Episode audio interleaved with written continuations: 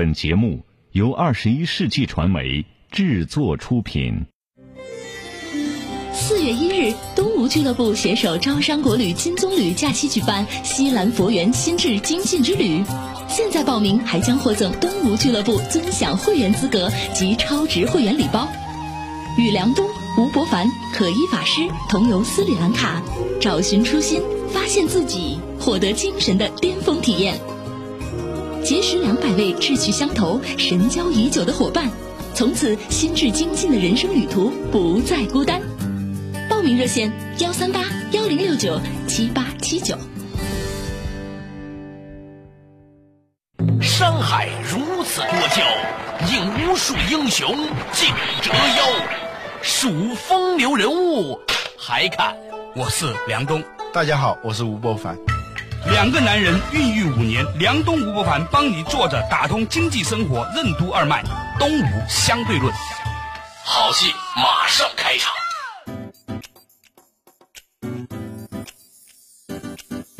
坐着打通经济生活任督二脉，大家好，欢迎收听东吴相对论，我是梁东，对面的依然是二十一世纪商业评论发现的吴伯凡老吴，你好，大家好。最近你在微信上观察的时候，你会发现关于互联网的新闻越来越多的跟一个东西有关。第一个就是阿里巴巴系啊，阿里巴巴最近不是也买了高德地图吗？嗯。然后呢，又买了快滴啊。嗯。然后呢，腾讯系。腾讯买了大众点评，嗯，甚至还有人传闻腾讯呢可能要入股搜狐视频，那也有人传闻呢，阿里巴巴呢和三六零也有种种的接洽，嗯，互联网世界正在呈现一个所谓的两大阵营之说。对，战国七雄到三国演义到楚汉相争，中国互联网现在的这个格局啊，越来越像当初这个宇宙演化史一样。有一种叫星云理论嘛，说这个最早宇宙呢是充斥着像雾霾这样的尘埃，当然比那尘埃要大一点了，就那个颗粒，它都遵守这个就万有引力啊，大的引力就比小的引力要大，这就越来越聚集成一个个更大的大的病了之后，那么质量越大之后吸引力越大，所以就能吸引更多的。对。比如说地球，地球它其实最初它是一个姊妹星球，两个，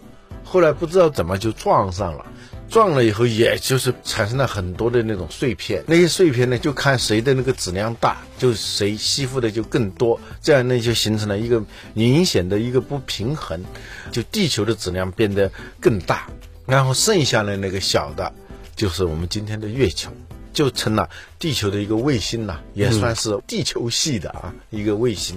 最后呢，就逐渐从星云像雾一样的、像云一样的那个状态，到逐渐的形成了星球，宇宙就形成了一个个由星球组成的。今天呢，中国的互联网已经从这种有许许多多互联网站、格局并不明朗的这样一种相对混沌的状态，变成了一个越来越清晰的两大阵营。这就是。呃，我们通常说的阿里系的和腾讯系的，对，有意思的地方在于，在此之前呢，我们常常说所谓的互联网精神，互联网精神的其中一项呢，就是开放的精神，因为只有互相开放，这个互联网的总体价值才会大。不过现在你越来越发现呢，随着两大阵营的出现呢，这种开放精神呢，只限于集团内部了。嗯，比如说阿里现在在封杀微信，你在淘宝上，你在微博上，你不能够发一个跟微信有关的链接了。否则你转不过去。你在微信里面呢，也在封杀淘宝。微信里面转的关于淘宝店的东西呢，也被断链。这个东西呢，刚开始的时候呢，也说不上谁对谁。总而言之，最后演化的结果就是互相封杀。那么就令到那些小的机构呢，就必须你要站边了。你不站边的话，对了，嗯，也对啊。而且呢，由于两大阵营都很有钱，你知道有钱就会干什么事情呢？就会想买东西。嗯，天下不归阿里巴巴。就归腾讯了。当然还有股变动的力量呢，就是百度。那今天呢，我们暂不提百度啊。由于我以前对百度比较熟悉呢，我讲什么都不对，所以呢，今天呢就把百度放在旁边，我们就讲阿里系和腾讯系啊。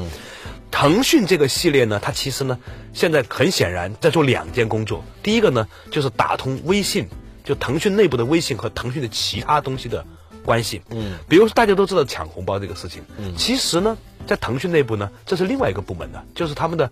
支付的叫财付通这样一个体系，这不属于微信的。嗯，但是呢，由于微信和财付通的这种捆绑，借由抢红包这样的行为呢，它已经开始在内部进行整合了。另外呢，大家最近有没有留意到微信的新闻呢、出现了很多的视频新闻，嗯，还有微视，这其实呢又是腾讯的另外一个部门，就是视频部门和微信的打通。这是第一步，腾讯在内部进行打通。第二步呢，最近看到大众点评嫁接到了微信之后呢，其实为下一步微信进入 O2O 的电商打开了一个真正的一个。评价体系，我们都知道说很多人呐、在淘宝上买东西的时候，不管你对淘宝、天猫这样这样这样不满，但是呢，它毕竟提供了一个很重要的东西，就是一个评价体系。你看这个店家他的惯呢赚呢，你还是大概知道他的信用怎么样的。但是在微信里面，你几乎没有这个，因为它没有办法沉淀。所以对于腾讯来说，它需要买大众点评。今天的大众点评只是对传统的一些餐饮的评价，但理论上来说，很快它可以把这个评价体系应用到它的微店里面去。这个对于腾讯来说，可以节省很多的进化的时间。在某种程度上说，腾讯通过买大众点评，它进入到一个淘宝多少年发育起来的一个评价体系，对两个一嫁接以后产生了一种突变啊。对，你看腾讯最近买的那个滴滴打车，它不投资滴滴打车吗？嗯，滴滴打车扮演了一个很重要的角色，就是向市场做教育，怎么样用微信来做支付。对，醉翁之意不在酒，它不是要在上头做多少生意，而是要养成一个支付习惯，而且一个人的支付习惯一旦形成，它就自动屏蔽另外一种习惯。他们之间的这种竞争呢，导致消费者现在受益啊，就是消费者一下子变成需求资源两边都拉的时候，当然消费者就会受益了。你会觉得这个是很有趣哈，以前政府解决不了的事情，现在出租车司机也挺高兴，打车的人也挺高兴。以前打不到车，现在也打车也方便了，一切好像运转的挺好。嗯，尤其在北京和广州这种大的城市，你感觉特别明显。嗯，这是一方面，另外一方面呢，我们看阿里系，阿里系呢收了这个快递之后呢，也在尽可能的用快递来支持它的这个阿里这个钱包嘛，就它的那个移动支付这样一个体系嘛。对他要让他的钱包变成每个人口袋里头的，依附于手机上头的这样一个钱包，包括那种 LBS 即基于位置的服务。他买这个高德地图，有个笑话，说是马云为什么要买高德地图啊？为什么呢？当那个格局越来越明朗的时候，当腾讯已经有意向要买大众点评的时候，马云感觉到受到严重的威胁，说马云不是教英语出身吗？说了 “Oh my God”，“Oh my 高德”啊，谁编的段子？不过高德地图最近呢，这个林志玲在里面说话之后呢，的确，哇，有一天我在广州堵车，他们就用高德地图导航嘛，嗯，前面向左转，哇，整个人崩溃，你知道吗？请小心有摄像头，哇，这国军记得你跟林志玲那个对话？别说了，你就问他说：“你说话总是这么小声？”是呀，你吵架的时候我没吵过架呀。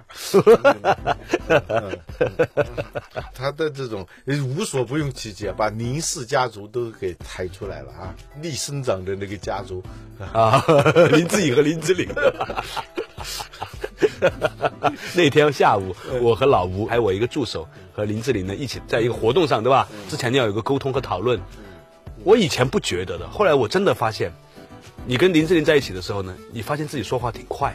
我们平常不觉得自己说话快，你跟他在一起的时候呢自，己说话声音大。对你跟他在一起的时候，我就很好奇他到底怎么吵架的。我不吵架呀。后来我发现呢，哎，这也是个射手座的女的。我们在台上聊天的时候，聊到高兴，她好像也不那么说话的，她又放开了。这远了远了，说回阿里系啊。这个阿里系呢，它跟高德地图的整合，然后呢又跟这个快滴打车的整合呢，形成了这样的闭环。腾讯和高德之间呢，它一旦开始这样的对抗的时候呢，你会发现中间有很多的小的网站就变成是要开始要站队了。嗯，这个事情很恐怖。嗯，比如说有一个网站叫美丽说，以前呢它是依附于在淘宝的店成长。了，嗯，但是慢慢慢慢它自己长得也挺快挺大，于是呢它就要接受投资。当时据说腾讯和阿里呢都要投它，但是最后美丽说是拿了腾讯的钱，于是美丽说就慢慢慢慢的要站到腾讯这边去了。那么他们为什么拿了腾讯的钱呢？据说呢，是因为第一个是企业组织文化的问题，还有一个原因呢，就是他们发现他们很多的流量来自于 QQ 中，就是说腾讯的空间和微信和腾讯微博倒过来的。然后呢，你现在看到在阿里系呢，还有一支力量就是新浪微博。新浪微博自从被阿里收购了之后呢，慢慢慢慢的就变成在整个社交媒体上，微博和微信呢也分庭抗礼，成为了两种力量。嗯，对，本来在马云的设计当中是想拿它跟微信来抗衡的。对可是因为它的基因不对，它的基因是个媒体基因，而不是一个通讯基因，所以他在与这个微信的这种竞争当中啊，越来越就套用那句话，它也许不会马上消失，但是会逐渐的变得无关紧要了。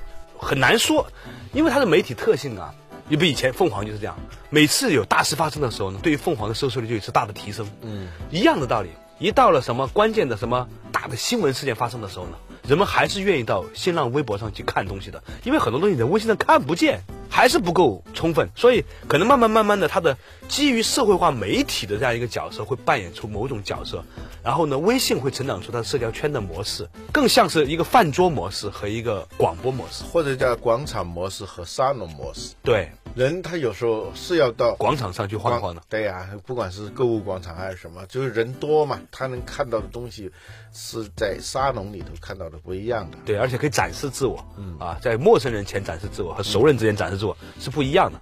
以前呢，我们说腾讯 QQ 和 MSN 的区别是，MSN 是不和陌生人说话，嗯，腾讯 QQ 呢只和陌生人说话，是吧？那现在不一样了，好像你觉得微信更强调的熟人之间的关系。这是微信之所以成功的一个很重要的原因，它向社会化媒体的这种转换。QQ 只是一个通信工具，而且更多的是陌生人之间的通信工具。微信呢，自从它把手机号和微信号绑定在一起以后，他已经对这个与陌生人说话形成了一个屏蔽。这样虽然也可以什么摇一摇啊，又是漂流瓶，但这些越来越处于边缘化，它越来越变成一个熟人和准熟人之间的这样一个圈子。而这个呢，它在商业上的价值要远远大于纯粹陌生人聚集的这样一个价值。这个格局一看下来啊，你会发现呢，陌陌呀变得越来越重要了，因为陌陌就一定会变成是说阿里和百度都会关心的一个工具。你用陌陌用的少，我知道老吴你肯定不是用陌陌那种人啊，但是你知道吗？陌陌现在有很多功能其实真的蛮强大的啊，不是我用，是一些微信内部的朋友告诉我说，他们认为陌陌做的真不错。好了，稍事休息，马上继续回来，坐着打通经济生活，任督二脉，东吴相对论。心智是人生一切幸福的根源，心智有多精进，世界就有多精彩。四月一日，东吴俱乐部将举办西兰佛缘心智精进之旅，吴伯凡将在深具佛缘的斯里兰卡与您分享心智精进的妙地，以及互联网时代诸行无常、诸法无我的企业和人生管理艺术。即刻报名到斯里兰卡，获得心智精进的武功秘籍，打通经济生活的任督二脉吧。报名热线：幺三八幺零六九七八七九。以阿里巴巴和腾讯为首的两大互联网阵营的日趋形成，会对中国互联网产业的发展及竞争格局造成怎样的影响？随着移动终端接入互联网的速度越来越快，资费越来越低，移动终端的视频入口为什么也越来越重要？欢迎收听《东吴相对论》，本期话题：合纵连横互联网。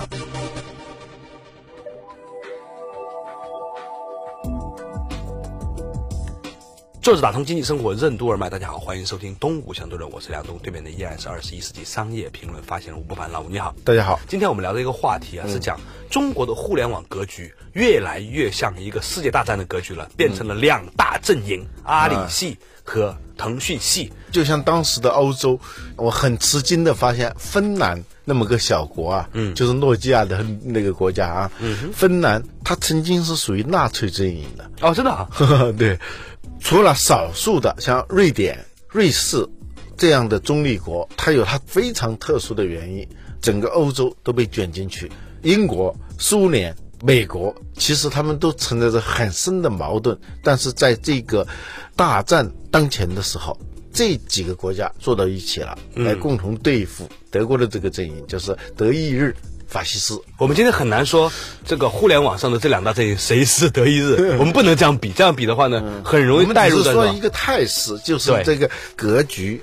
类似于两大阵营之间的这种交战，使得那些本来是很小的那些国家也被迫加入到一个阵营当中去，要不然你没有生存空间了。对，可以看出来，大战真的是一触即发，几乎在所有的领域里面，社交化媒体、支付、电子商务，很多的传闻，腾讯要入股京东，包括搜索。搜索这个事情呢，很微妙啊，因为呢，腾讯呢又把它的搜搜呢并到了搜狐的搜索里面去了，就令到三六零。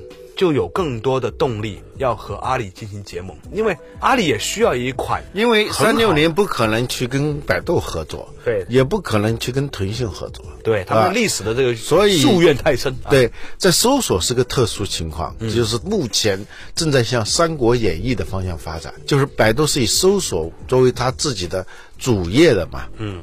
半路上杀出个程咬金，杀出个周鸿祎，他做搜索，现在已经占到好像是百分之二十的份额了，而且按照这个速度，它才一年多嘛，就这样涨的话，那还确实是很可怕的，它会形成一种力量。然后呢，搜狗和腾讯的搜搜形成了一个力量，尽管现在不大，但未来它可能形成一个《三国演义》，最后有可能是。楚汉相争了，但这是一个比较特殊的情况。还有就是视频，在视频领域里面呢，如果腾讯和搜狐视频合并的话，或者是有更多更深度的结盟的话呢，你就会发现又是几大系列。优酷土豆是一个系列，嗯，百度的 PPS 和爱奇艺是一个系列，嗯，腾讯视频和搜狐是一个系列。就哎，这一节特别有意思，阿里没有。对。如果是这样的话呢，对于阿里来说，它也许需要补足这一环。如果它不补足的话呢，就不用插这一脚了，对吧？嗯。但是呢，大家都知道，视频呢，在未来呢，将会扮演很重要的广告分流的角色。现在呢，有越来越多的人呢，是在网络上看电视节目的，所以电视广告直接平移到视频网络广告是很大的一块。不过，腾讯有个先天的优势，大家就是你没有留意到，在腾讯的微信新闻里面，都在播更多的视频新闻。嗯。现在我认为全世界最大影响力的新闻就是每一天腾讯播的那几条新闻，嗯，几乎所有人都看到了。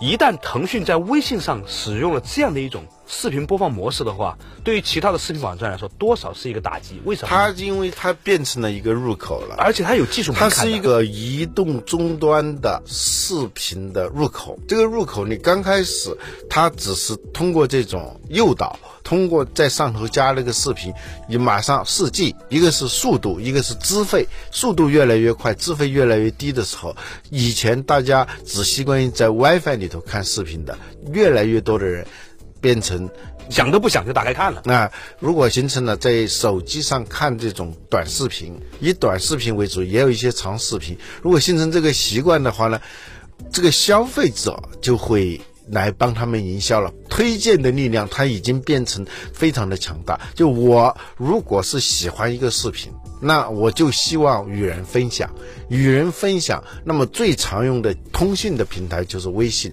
我最希望在微信上能够跟别人分享这个东西的时候，那么如果是在腾讯阵营的这个视频，那它就可能会很顺畅。但是在其他的，比如说在百度或者在优酷这些视频，它可能就不那么顺畅。其实，在微信里面分享就不那么顺畅啊。在技术上，这个东西很容易做到，很容易做到，是吧？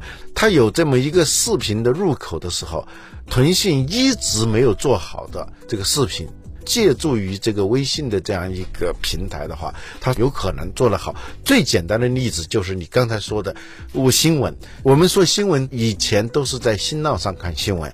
怎么会想到说腾讯上看新闻呢？但是它有借助于它这个微信平台，使得腾讯在新闻影响力会变得非常强大。但目前它只需要在它的微信上培植一个视频入口的话，那他就很可能后来居上。很多人都以为啊，视频广告就是前面和后面的，包括冠名啊，中间插播广告。不对，其实未来更重要的广告来自于在内容里面的植入。最近啊，不是有一部韩国电视剧叫做《来自星星的你》，还是你来自星星，诸如此类吧？啊，我们不是为了它推广广告，但是呢，里面的人吃的炸鸡、喝的各种东西，还有包括穿的衣服，理论上用的通信工具那个什么对这个东西过去是很小众用的嘛，我用了一段时间也不怎么用了。但是你要知道，这个是真正未来意义上的电商模式。未来的电商是干什么的？不再是我们去到一个网站搜索一个产品，看到各种模特穿的各种衣服，不是你找的模特永远不如长腿哥哥穿的那个裤子来的更加性感、更加有杀伤力吧？所以以后的电商很可能是我在看某个视频的时候，突然这一帧画面停下来，点一下就直接可以到下单去买。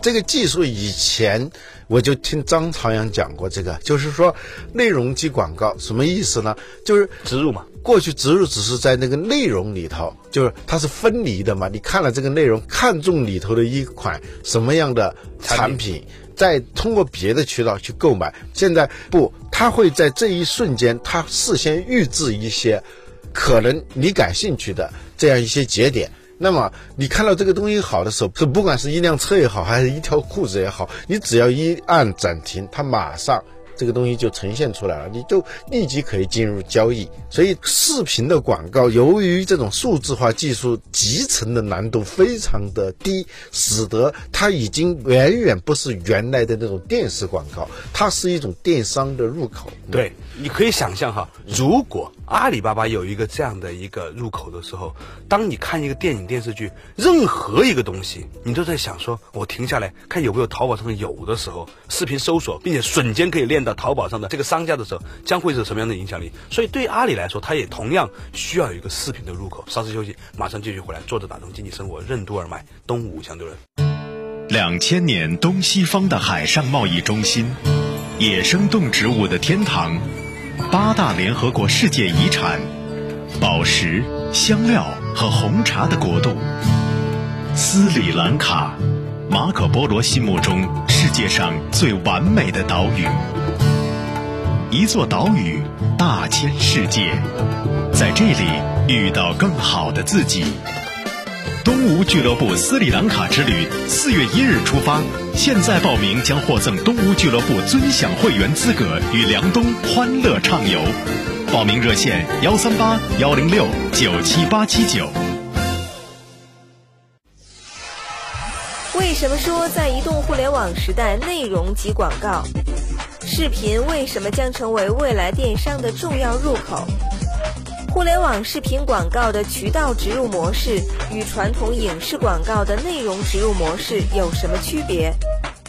互联网的开放精神会因互联网产业的繁荣而丧失吗？欢迎继续收听《东吴相对论》，本期话题：合纵连横互联网。